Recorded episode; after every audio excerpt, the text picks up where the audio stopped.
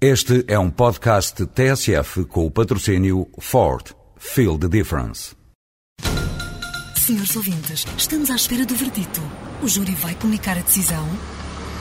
Já está. A decisão foi tomada. O Ford S-Max foi considerado o carro do ano de 2007. Ford S-Max. Sinta a diferença. O júri sentiu. Ford. Feel the difference.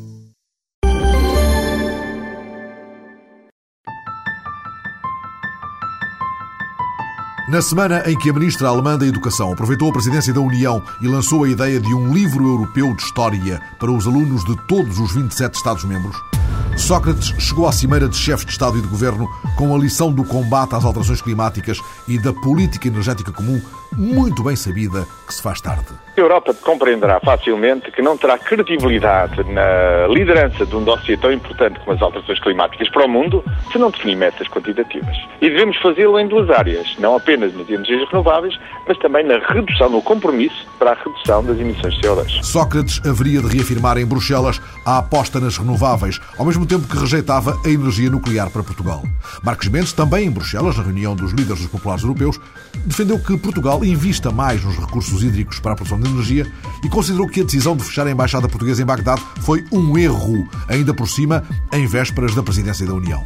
Luís Amado haveria de invocar razões muito delicadas de segurança, para as quais espera agora a compreensão do PSD. Mas a palavra oficial do partido, o maior da oposição, já tinha sido dada pelo vice-presidente Azevedo Soares. Inaceitável. Parece é que, efetivamente, o governo quis fazer um, um, um reajustamento do seu dispositivo diplomático e decidiu desgraduar a nossa embaixada do Iraque, o que consideramos um erro um erro, uma precipitação. Em Bruxelas, Luís Amado explicou que a recente retirada dos GOI, que faziam a segurança da Embaixada Portuguesa, levou a que a situação se tornasse ainda mais delicada. Agora vai ser preciso esperar que haja em Bagdade condições de segurança que permitam nomear um embaixador residente. Todos os relatórios do Grupo de Operações Especiais da PSP que asseguravam a, a residência, a segurança da residência e da Embaixada nos alertaram para a situação difícil de segurança em que a missão se encontrava e, nessa perspectiva, tomámos a decisão que entendemos. Esta foi a semana em que escutámos a voz amargurada de Xanana Guzmão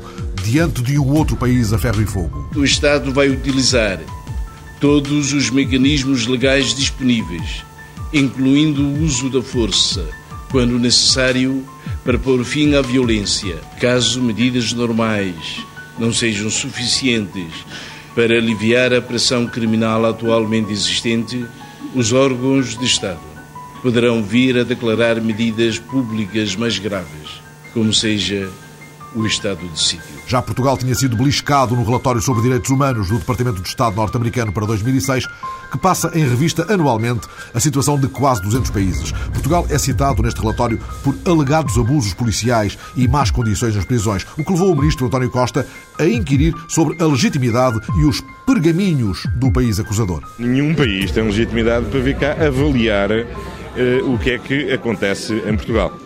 O país em concreto eh, não vejo qual seja o pergaminho especial no estilo de atuação policial que é conhecido ser desenvolvido que o habilite a teorizar sobre a forma como a polícia portuguesa atua e, portanto, não reconheço qualquer tipo de legitimidade a esse documento do State Department. Contra a temida dependência política do anunciado Conselho de Informação Criminal, se ergueu a semana passada a voz do líder parlamentar do PSD.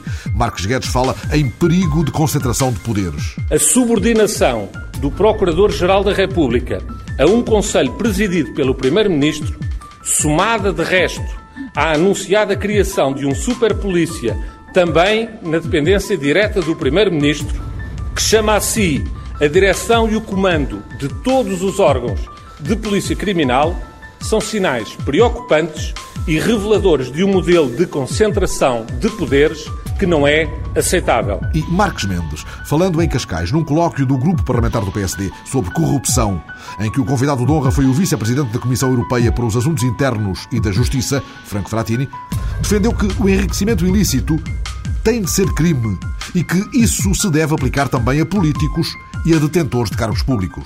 Quem enriquece de forma ilegítima tem que ser penalizado.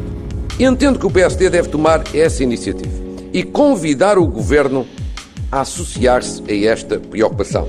O grupo parlamentar seguramente que assumirá o encargo desta iniciativa, podendo ainda, nesta conformidade, aprofundar o direito de proteção das testemunhas e os direitos das vítimas. Já o Presidente tinha deixado um reparo público sobre o caso do indulto, entretanto revogado. Às vezes estas coisas acontecem. Quando acontecem e depois se reconhece que factos relevantes não foram tidos em consideração, então devemos corrigir. Foi isto na semana em que o chefe da Casa Civil deu voz ao pedido do Presidente para que haja elevação no debate da campanha madeirense. O Presidente da República apela a que este ato eleitoral, bem como a campanha que o precede, decorram com serenidade e elevação e que o debate democrático entre as diversas forças políticas constitua uma oportunidade para o esclarecimento de todos os madeirenses quanto ao seu futuro. E Alberto João Jardim, confrontado com a necessidade de contenção no corta-fitismo de campanha, inaugurou uma explicação a propósito. Isto é um ato de gestão, mostrar o que está feito. Não estou a fazer nada de novo, não estou a implicar a adjudicação de mais despesa pública, portanto, nem a lei se, se opõe a isso. Aliás, os governos socialistas, também quando estão no governo em Lisboa, fazem inaugurações na altura das eleições. A semana passada, decisão tomada e sabida, o Tribunal de Gondomar leva a julgamento 24 dos 27 acusados do apito dourado. O arguído José Luís da Silva Oliveira pela prática de 26 crimes dolosos de corrupção ativa. Diante das câmaras, Artur Marques, advogado de um dos arguídos, vencido em toda a linha com um sorriso nos lábios. Considero uma derrota, com certeza, com certeza considero uma derrota. Continuo otimista, vamos lá ver. Isto é a primeira fase da apreciação destas questões. O senhor juiz tem uma opinião diferente da minha, que eu respeito, e contra a qual me vou bater em recurso. E Pedro Santana Lopes, cujo nome apareceu na lista de professores da Independente, pediu tirem-me deste filme. Eu não percebo como é que o nome de uma pessoa pode aparecer. Uh, eu sei que tenho até um perfil no i5 na internet que não fui eu que fiz.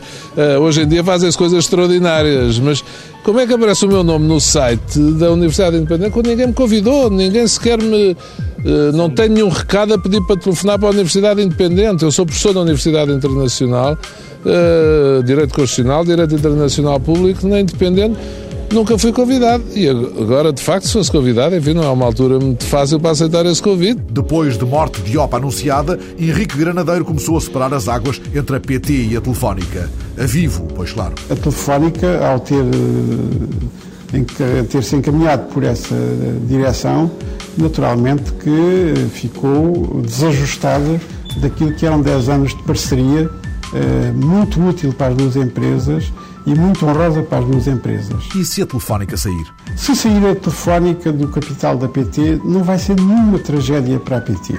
A PT não depende de ninguém para definir a sua própria estratégia. Ricardo Salgado entrou na conversa para sublinhar que a separação é quase inevitável. Julgo que depois das circunstâncias a que nós chegamos, já vai ser difícil a convivência eh, em conjunto. Tenho muita pena, devo dizer, porque sempre defendi a telefónica dentro do seio da PT. Por estes dias, a Frente Comum dos Sindicatos da Função Pública anunciou uma greve para maio em resposta aos planos do governo para o setor. Ana Avoila, depois de uma reunião com o secretário de Estado João Figueiredo, disse que está em marcha um plano de despedimentos de milhares de trabalhadores sob a capa da dupla avaliação negativa do desempenho. É extremamente grave, é inqualificável e não percebemos como é que o Governo eh, vai por um caminho de poder servir-se da avaliação de desempenho para despedir trabalhadores. Porque o Governo, se quiser levantar um processo disciplinar a um trabalhador que viola os seus direitos profissionais, pode fazê-lo a qualquer momento porque há mecanismos para isso. O Secretário de Estado apressou-se a dirigir o que chamou palavra de confiança aos funcionários públicos.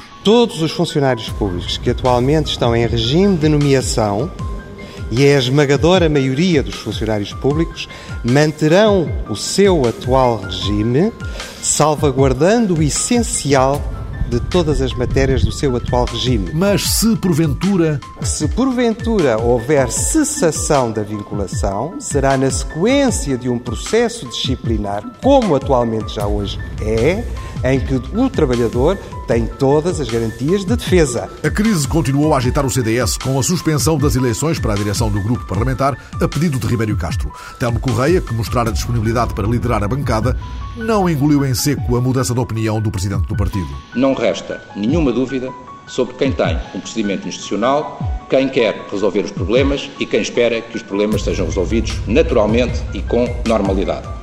A inexistência de eleições é exclusivamente de uma responsabilidade pessoal do Presidente do Partido e estranha ao grupo parlamentar. E Ribeiro e Castro, e o que não é novidade? Também não é novidade que o Dr. Telmo Correia uh, quis falar comigo e, portanto, é natural que eu uh, uh, fale de novo com ele. Também, digamos que nessa circunstância que se abriu, de crise interna, enfim, estamos numa situação um pouco, um pouco especial porque obviamente que eh, terminada esta disputa que foi aberta pelo Dr. Paulo Portas, enfim, todo o processo terá que ser refeito num quadro então de eh, plena eh, definição do mandato. A semana passada ficámos a saber pela voz da ministra Maria de Lourdes Rodrigues que o estatuto do aluno está a ser revisto e que essa é, aliás, uma ferramenta para o combate à violência escolar. A ministra pretende que as escolas os conselhos executivos e os professores tenham mais autoridade e aponta o sentido das mudanças preconizadas. De facto, as escolas e os conselhos executivos têm que ser um pouco mais responsabilizados,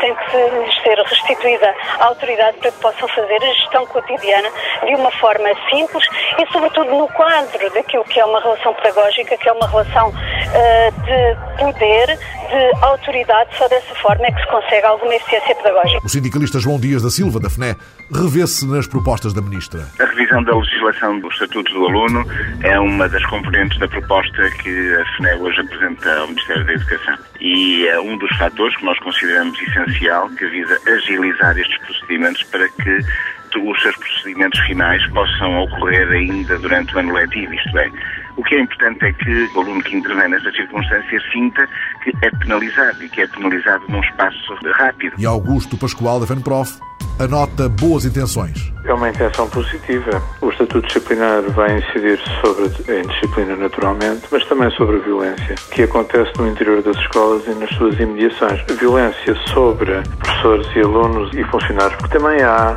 nos elementos externos à escola e isso não pode ser resolvido pelo Ministério da Educação. As intenções da Ministra foram conhecidas à margem da cerimónia de inauguração da Semana da Leitura 2007 na Escola Vasco da Gama, no Parque das Nações. A Ministra fez-se acompanhar pela mulher do Presidente, que haveria de recitar poesia e de conversar com os alunos sobre o prazer dos livros e da leitura. Eu sou maluquinha pela leitura. Sempre fui. Quando eu era muito, muito pequenina, o mundo era muito diferente do vosso mundo. Muito diferente. Eu era tão pequenina ainda quando decidi e declarei solenemente lá em casa eu quero aprender a ler. E era uma vez um livro, era uma vez uma história. Estou a falar de memórias dos meus 5, 6 anos. De propósito, eu trouxe o livro, mas não reli. Mas ainda hoje me lembro da cena em que a bruxa se transforma num morango e o menino come-a. Eu não reli de propósito para vos mostrar o quê? Que aquelas coisas que nós lemos com muito agrado, muito prazer, nunca mais nos saem da cabeça. O gosto das histórias e dos livros nas confidências de Maria Cavaco Silva aos alunos de uma escola de Lisboa, quando em Madrid, Maria Teresa de la Vega, a vice-presidente do governo, participava na maratona de leitura de 100 anos de solidão, celebrando os 80 anos de Gabriel García Márquez. Muitos anos depois, frente ao pelotón de fusilamiento, el coronel Aureliano Buendía había de recordar aquella tarde remota en que su padre lo llevó a conocer el hielo. Macondo era entonces una aldea de 20 casas de barro y caña brava. Entre Bruxelas, Dili, Bagdad, Lisboa, Macondo, estava a semana passada. Piedras pulidas, blancas y enormes, como huevos prehistóricos. El mundo era tan reciente que muchas cosas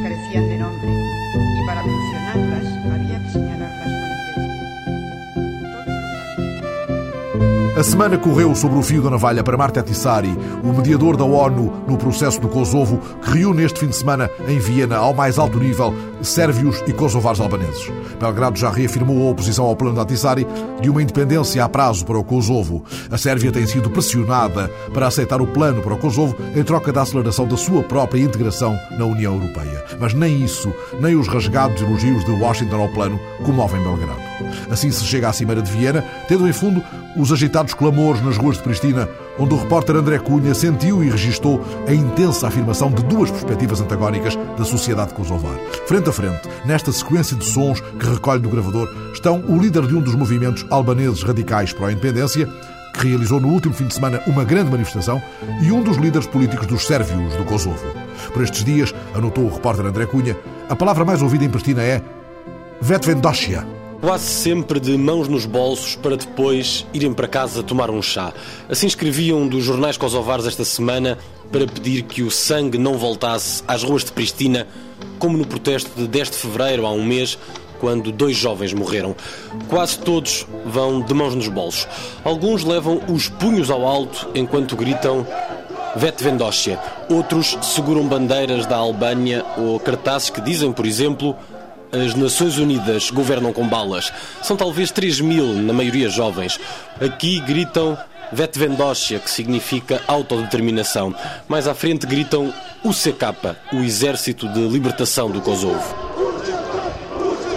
Passo a passo, a marcha vira para a sede do governo kosovar. Na curva seguinte, ouve-se o chamamento para a quarta oração do dia. Os manifestantes passam finalmente pela sede da UNMIC, a missão das Nações Unidas para o Kosovo e um dos alvos das críticas do movimento pela autodeterminação.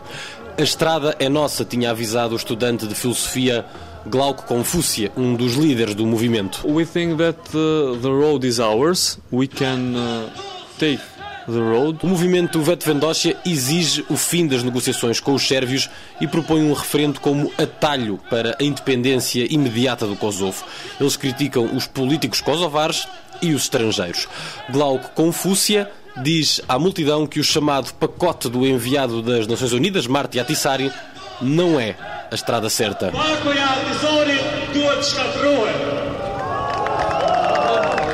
Os manifestantes destroem depois uma caricatura do plano do enviado da ONU para as negociações sobre o futuro do Kosovo. Glauco Confúcia explica à TSF que Marti Atissari dá aos sérvios um poder absoluto de veto no futuro Parlamento do Kosovo. The package of Atissari transferred the full right of veto to the Serbian minority, which are just 5% of the people of Kosovo. Um dos líderes moderados dos cerca de 120 mil sérvios que ainda vivem no Kosovo é Oliver Ivanovic. Ele diz que a instabilidade política vai durar pelo menos 10 anos. As instituições e os políticos são fracos, diz Ivanovic. Weak institutions, weak leaders. There are the, the, the reasons why we, I believe in the long run, let's say 10 years, we will not have political stability here. 10 anos de crise prevê este político moderado sérvio. O albanês kosovar Glauco Confúcia continua a atacar a proposta de Atissari porque ela dá aos sérvios mais território do que eles representam. Package of Atissari is just uh, legalizing the reality on the ground actually. Para Glauco, o cenário proposto é injusto. Todo o poder das áreas sérvias, cerca de um quarto do território do Kosovo, fica nas mãos de Belgrado.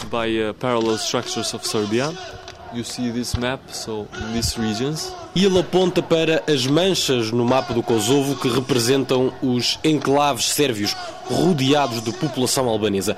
Para o sérvio kosovar Oliver Ivanovic, esta é a visão dos extremistas albaneses, para quem ainda há muitos sérvios no Kosovo. Ele diz que os albaneses não aceitam um mapa malhado, como a pele de um leopardo. From the extremist point of view, too many Serbs remain in Kosovo.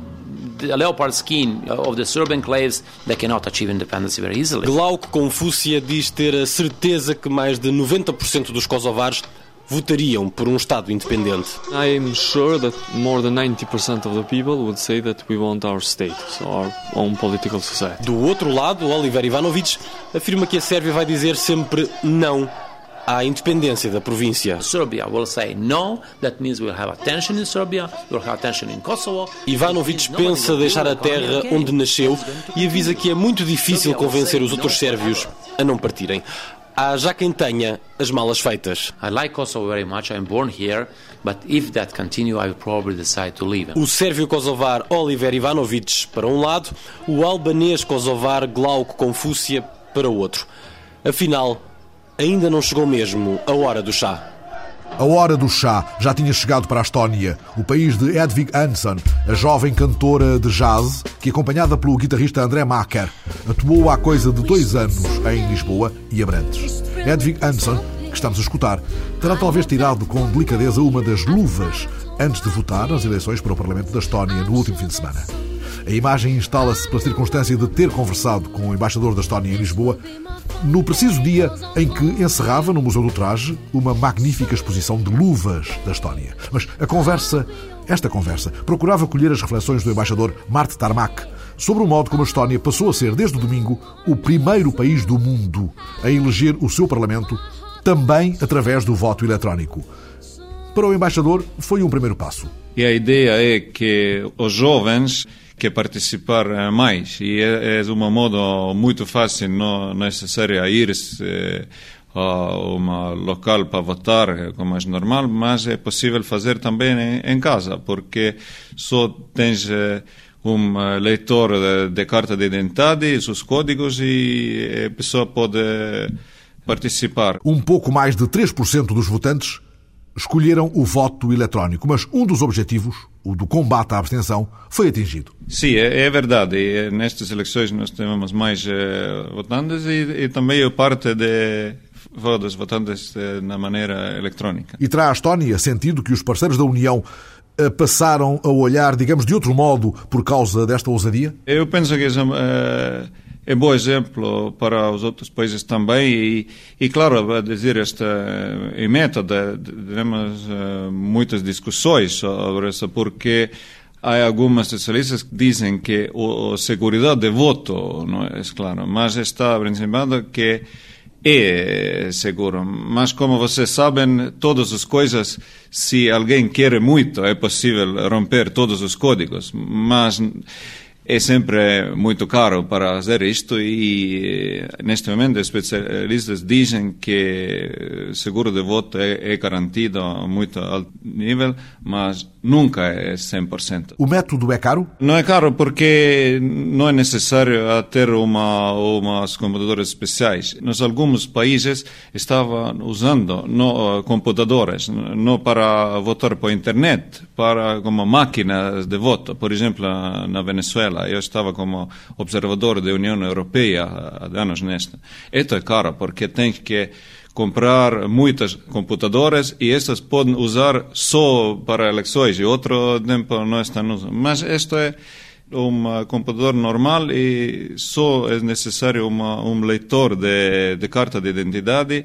O preço é menos 10 euros. Neste caso, cada eleitor pode votar em casa, usando o computador pessoal com um adaptador ou computadores instalados em pontos estratégicos, como aconteceu na Embaixada em Lisboa. É uma coisa muito importante, o governo e também os eh, governos locais eh, entendem muito bem, e, e na Estónia dizem que a ter o acesso para a internet é um direito humano, e, e por isso em Estónia, não só na capital, em outras cidades, também há muitos lugares onde temos o internet sem fios grátis. A Estónia, 10% do território com classificação de reserva natural, 3.800 km de linha de costa, 1.500 ilhas, mais de 1.000 lagos, 7.000 rios e ribeiros, destino turístico crescentemente procurado. A floresta cobre metade do país, cuja entrada na União foi fortemente apoiada por Portugal, tendo até Tallinn, afinado com Lisboa, uma cooperação estratégica na plataforma dos pequenos países durante as negociações da reforma das instituições europeias.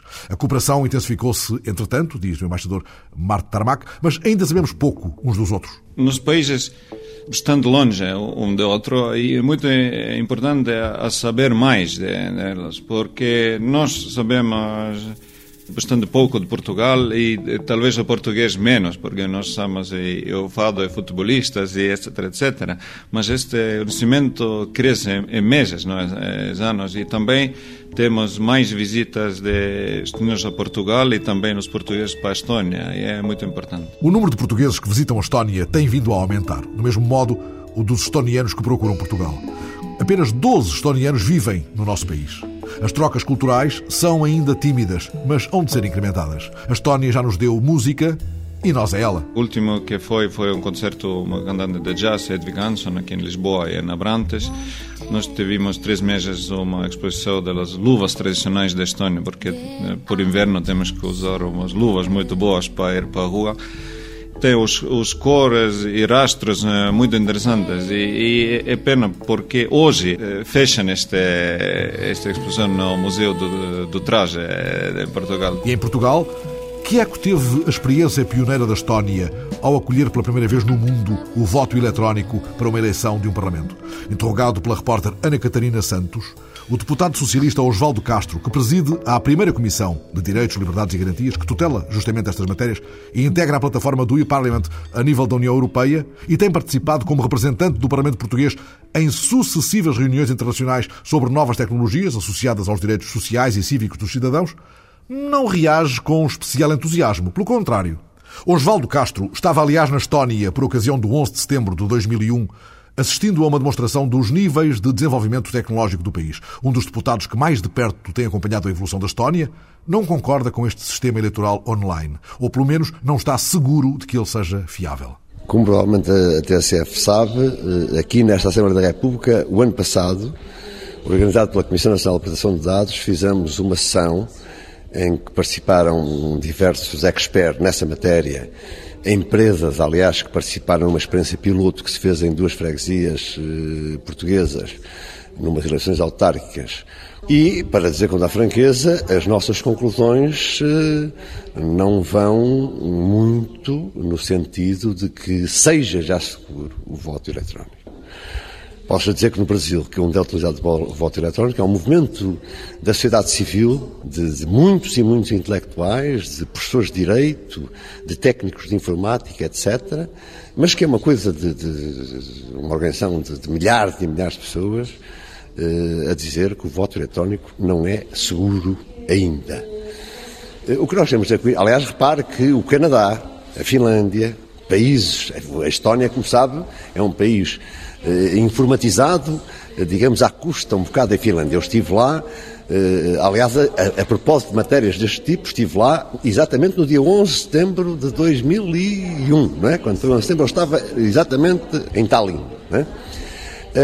ora bom, portanto, países do norte da Europa, tipo Dinamarca, etc., andam há vários anos a tentar instituir o voto eletrónico, mas deparam-se sempre com dificuldades e com dúvidas, porque é possível, por um lado, digamos que hackers penetrem no sistema, estamos a falar de questões políticas, digamos, eles penetram hoje já com grande facilidade em sistemas de defesa militar ou com sistemas bancários, que em geral são muito bem protegidos. Ora bom, numa situação destas também poderiam, poderiam entrar. Portanto, o que eu digo é o seguinte, esse é um objetivo eh, que deve continuar a ser trabalhado, em Portugal está, eh, continua a ser trabalhado, mas os resultados não são suficientemente convincentes para que se possa dizer que em 2010 ou em 2009 as eleições, por exemplo, legislativas ou, ou eleições eh, autárquicas se possam eh, processar por voto eletrónico generalizado. Estamos a falar de questões de cidadania, de genuinidade do voto e nesta circunstância tem de haver, digamos, uma grande ponderação. Mas o Estado que promove, por exemplo, a entrega das declarações de IRS e, portanto, uma matéria também importante de Estado, que promove e que garante a segurança desse sistema, não pode ser o mesmo Estado que promove o voto eletrónico, garantindo a segurança desse sistema também? Bom, acho que são, são duas coisas incomparáveis. Digamos, uma é uma questão de genuinidade de voto político, participação num ato de cidadania. O outro é cumprimento de obrigações. Há um sistema, evidentemente, eu não estou a dizer que esse sistema não seja uh, absolutamente, que seja absolutamente inexpugnável. Não estou a dizer isso.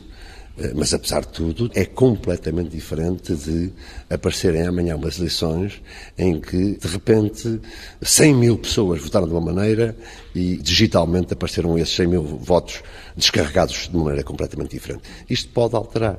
Como sabe, o sistema, os americanos, que utilizam um sistema dos furinhos, coitado do Al Gore, que perdeu umas eleições, como é sabido, por causa desse sistema. Os americanos também ainda não instituíram. E estão muito avançados nestas matérias. Agora, a generalização de voto eletrónico, o eu estar recenseado numa freguesia do norte do país e votar no Algarve, era muito cómodo, se calhar diminuía bastante a abstenção, mas ainda não é, neste momento, seguro em Portugal e creio que ninguém de bom senso o diz. Osvaldo Castro, o presidente da primeira comissão, voto eletrónico é melhor não pelo seguro. A semana passada, a cidade de Valência olhou com outros olhos e namorou com novas palavras as 155 mil árvores. Valência foi, por estes dias, capital europeia da árvore. Num dos muitos fóruns e debates que em Valência foram organizados, propôs-se um novo Estatuto da Árvore. Realizou-se em Valência, a semana passada, uma reunião do Conselho Europeu de Arboricultura. Valência trata com orgulho o milhão de metros quadrados do seu pulmão verde sobre o antigo curso de Rio Desviado. Em Valência, acaba de ser inaugurada uma exposição de fotografia chamada Sussurros Verdes. Enfim, tudo parece falar de árvores em Valência. Todas as conversas parecem pedir a sombra de uma árvore.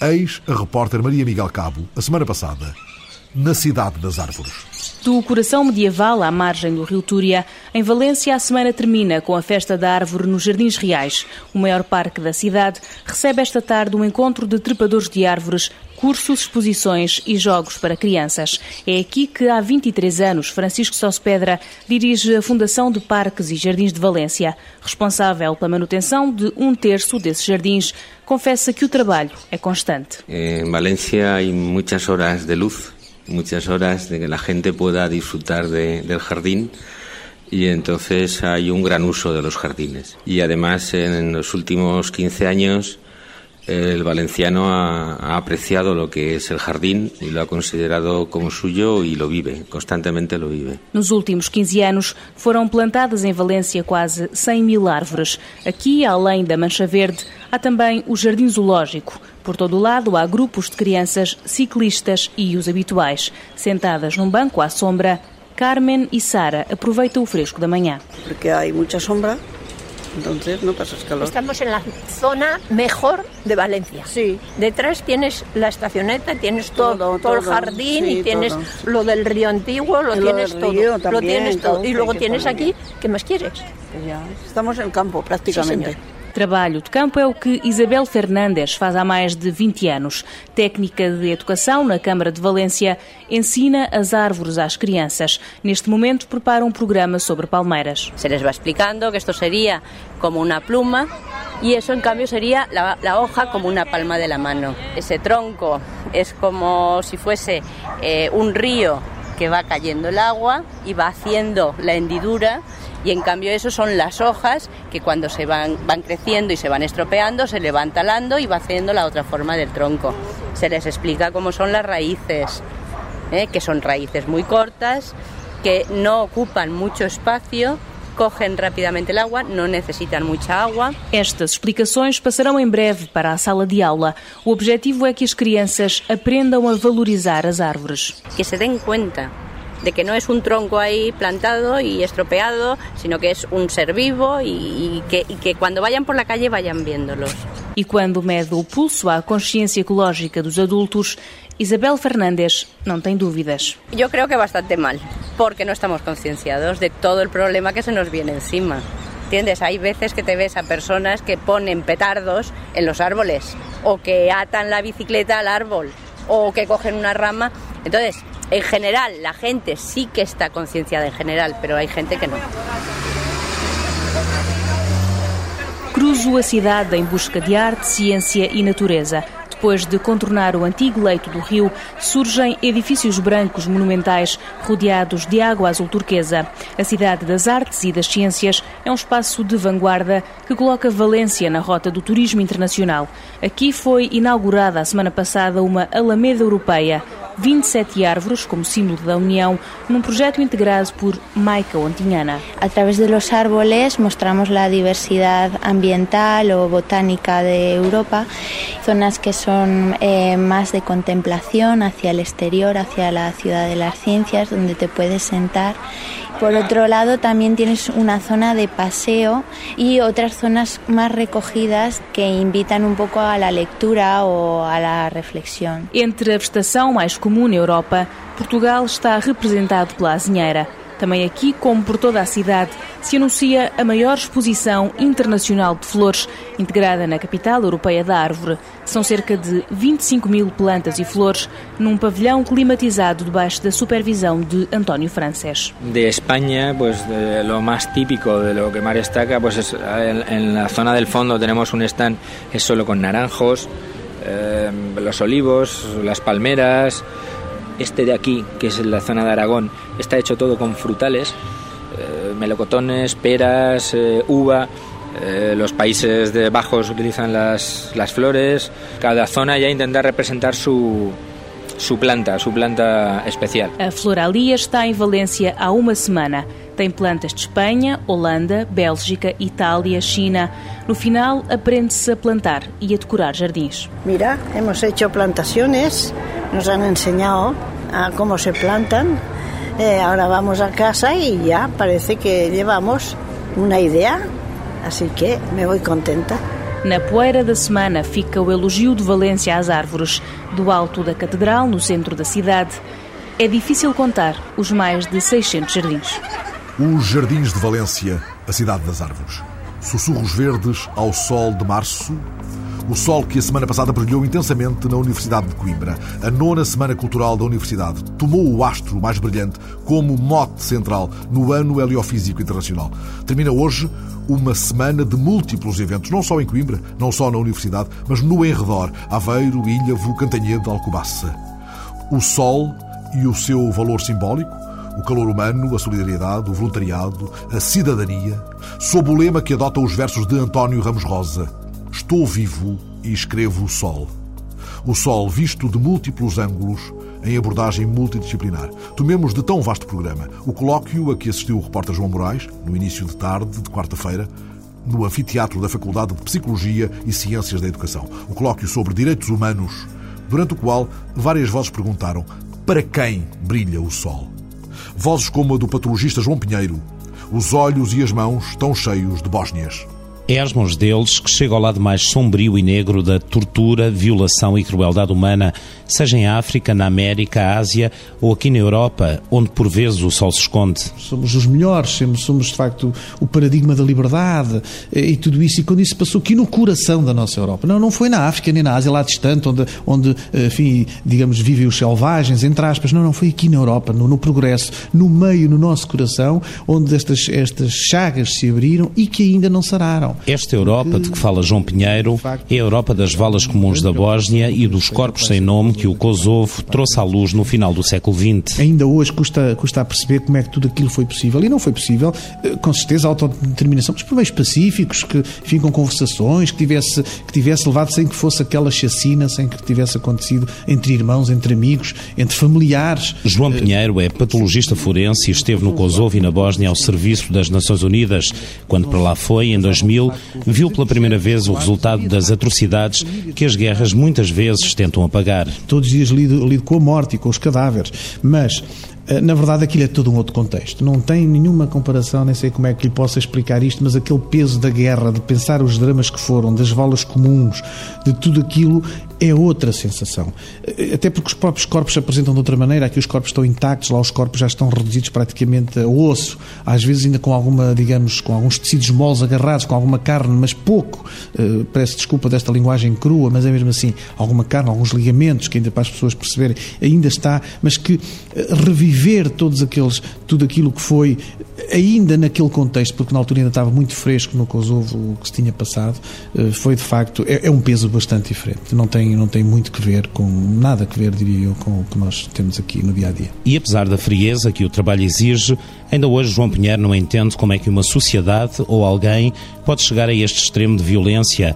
Há autópsias que jamais morrem na memória de um médico legista. No meu caso particular, na minha casuística, quando portanto, existia uma criança de, de seis meses com um tiro enfim, na região occipital, por trás faz uma situação de grande violência, quer dizer, que necessidade há a uma criança, não é? De, de uma coisa deste género.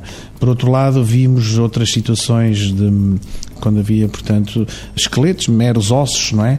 Atados uns aos outros, quer dizer, com as cordas, que eram de facto de execuções sumárias e que eram atados, com os olhos vendados. E, em particular, hum, num caso de um, de um idoso, em que, quando fazíamos a revista, portanto, das, das roupas enlameadas e tudo aquilo, se retirou uma carteira uh, cheinha de documentos, uh, cheinha de fotografias, provavelmente dos netos, com desenhos dos netos, e que nós tínhamos de analisar para tentar fazer a identificação positiva penso que esse, esse, simples corpo, de facto, foi daqueles que mais me tocou por imaginar toda que com festas de família, com, com crianças, várias famílias, vários netos que se viram netos, aquilo tocou-me, lembrou-nos a nossa família, lembrou-nos o drama que, que, deve ter sido toda, toda aquela situação. Nestes cenários onde há corpos em massa, é preciso identificar, dar um nome, dar um rosto a um número. O drama do desaparecido é, é, é incrivelmente mais grave do que o drama do morto, do falecido. As pessoas precisam fazer o seu luto, as pessoas precisam de passar para a sua vida nova, as pessoas têm de, quem é casado pode casar outra vez, quem tem heranças vai herdar. Isto tudo tem de se resolver. E enquanto o morto não aparecer, enquanto eles não tiverem direito ao seu, ao seu falecido, ao seu ente querido e terem a certeza que é ele e não haver nenhuma dúvida que é ele e não é outro, então a partir daí, a partir daí a vida pode recomeçar. E esse sentimento, era aí que eu queria chegar, esse sentimento de refazer a vida, de refundar, de recomeçar a partir daí, porque é aí que as pessoas fazem o seu luto e partem para uma coisa nova, esse sentimento eu também o tive no regresso, de facto, a Portugal. Hoje, João Pinheiro sente orgulho pela contribuição que deu no Kosovo, Bósnia e também na Colômbia. Ajudou a contar a história mais sombria de conflitos que por vezes escondem o que de pior o homem é capaz para que um dia o sol não se volte a esconder. Para que o sol brilhe sobre todos os lugares, os do horror e os do maravilhamento, revisitados a semana passada, a Vala Comum e o Jardim da Cidade das Árvores, a Praça Maior de Pristina, o Anfiteatro da Universidade de Coimbra, o Gabinete do Embaixador da Estónia ou o do Presidente da Primeira Comissão, os passos perdidos entre sussurros verdes ou na roda dos meninos de uma escola de mação, debruçados sobre os arqueólogos Sara e Pedro Cura, numa oficina ao ar livre no Museu Municipal. Pedro Cura está a fazer uma flecha e um arco ao sol da manhã. Pedro, aliás, anda cá tu. Cavalos, olha, por exemplo, quando eles como no Ocreza gravaram o cavalo, era como quem dizia que ali havia cavalos. Por exemplo? Por exemplo. Pode ser uma interpretação. Não quer dizer, quer dizer que havia ali cavalos. Tipo os sinais. Exato. Exatamente. Não são mais que sinais. O Andacatu está a fazer uma flecha e um arco e já cortou com o sílex um ovo de ganso cuja gema vai adicionar, entretanto, a pigmentos de modo a fixar a pintura. Técnicas escolhidas no modo de fazer do homem pré-histórico que nestes lugares do Ocreza deixou impressionantes registros de arte rupestre. O projeto Andacatu que há dias mereceu outra conversa nesta rádio, já envolveu milhares de crianças em ações que visam despertar para a ciência e tecnologia através de técnicas ancestrais. É possível chegar assim mais facilmente a conceitos matemáticos, por exemplo. Com ângulos retos das quadrículas das escavações, as crianças aprendem o teorema de Pitágoras. Ou talhando rocha, apreendem noções de física. Mas o Andacatu, como a arqueóloga Sara Cura e os meninos lhe chamam, faz sempre estes mesmos exercícios? Nós temos aqui uma série de atividades, de recriações de, da pré-história. Depois o Andacatu deixa-se guiar pelo aquilo que as crianças mais querem. Às vezes querem pintar, pintar, pintar todo o tempo, fazer o pigmento. Só pintar ali um canto, sim. É muito frequente que lhe peçam para fazer arco, os arcos. Eles ficam fascinados como tão facilmente se pode fazer um arco muito, muito re resistente. Acredita que eles aprendem a fazer um arco em duas ou três sessões destas? Aprendem sozinhos depois a fazer? Aprendem, sim. aprendem, sim. E, e, essa é a motivação deles neste momento, é aprender a fazer é, ou apenas é. ver fazer? Estas crianças já, já têm alguma experiência com a Catu, já o conhecem e após um primeiro contacto, um primeiro contacto em que eles observam, o segundo querem fazer querem fazer. Eles chamam-lhe muito... Andacatu ou chamam-lhe Pedro? Chamam-lhe Andacatu. Pedro Cura, Andacatu. A intenção destas oficinas é que eles fiquem a conhecer um bocadinho como é que são as coisas na pré-história, mas realmente a intenção é que eles tenham contacto com os materiais que eles não estão habituados a vê-los, que sirvam para esta função, que sirvam para fazer instrumentos, que sirvam para fazer os arcos, a madeira, as pedras, mas que, que não estão habituados, aliás, a, a, a usá-los, mas que tenham conhecimento dos materiais, que eles servem para mais coisas. Temos aqui temos vários tipos de materiais, temos as pedras que se dividem em vários tipos de pedras, temos seixos de rio, que são em quartzito, temos o sílex, que é uma rocha rara no nosso país, que é muito cortante, que seria utilizado para eles fazerem as pontas de setas e as facas. Depois temos a ráfia, que é uma fibra vegetal, que é recolhida junto aos rios.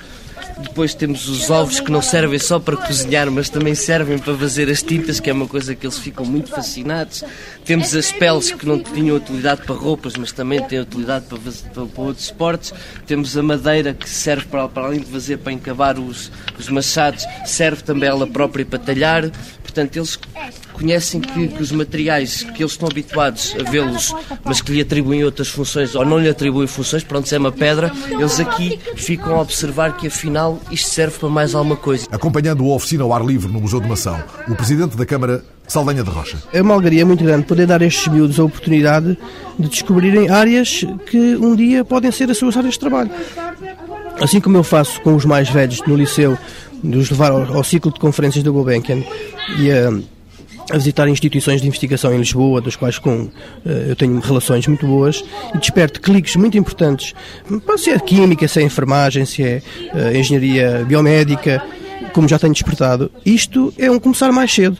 E, portanto, eu estou convencido que eh, a minha terra, a minha região e o país podem ganhar com uma atividade destas, não é? A experiência de Mação tem sido acompanhada por escolas de toda a região e a curiosidade não se confina ao universo escolar. Temos uma proposta muito curiosa nas Caldas da Rainha de um hotel que quer contratualizar com o Andacatu um projeto que sirva de entretenimento no próprio hotel. Quer dizer, isto é uma dimensão que eu não sei, nenhum de nós sabe onde é que isto pode vir a parar. E estes adultos aqui em volta, este casal colombiano, aquele tunisino, aquele brasileiro, quem são?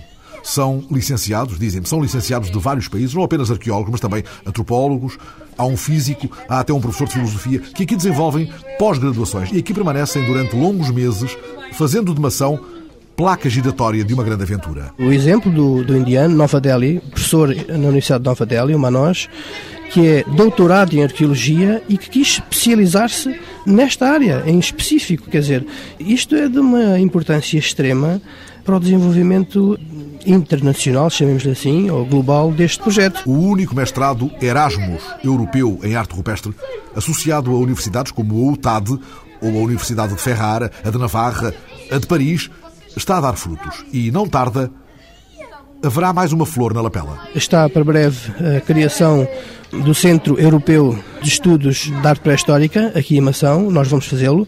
Esse Centro de Estudos Europeus integrará o Instituto da Terra e Memória, eh, é um nome que nós lhe vamos dar, e nesse espaço físico, estes alunos propuseram uma sala mundos, chamemos-lhe assim, um ponto de encontro onde eles próprios, suas culturas diversas que são, se podem encontrar para discutir, eh, para debater problemas, para, para se verem vai ser outro passo muito interessante na evolução deste projeto que começou há alguns anos atrás e que eu estou convencido que não vai parar. Mação. O cavalo do Ocreza galopa na pedra. O Museu de Arte Rupestre e do Sagrado do Val do Tejo cresce para uma aventura maior que passa pela criação de uma rede internacional de sistemas de educação, transformando a arqueologia numa ferramenta de ensino para o mundo global. Os meninos que fazem roda à volta do Andacatu lançam a flecha para a outra margem e acertam sobre a crina do cavalo do Ocreza no segredo do Teorema de Pitágoras.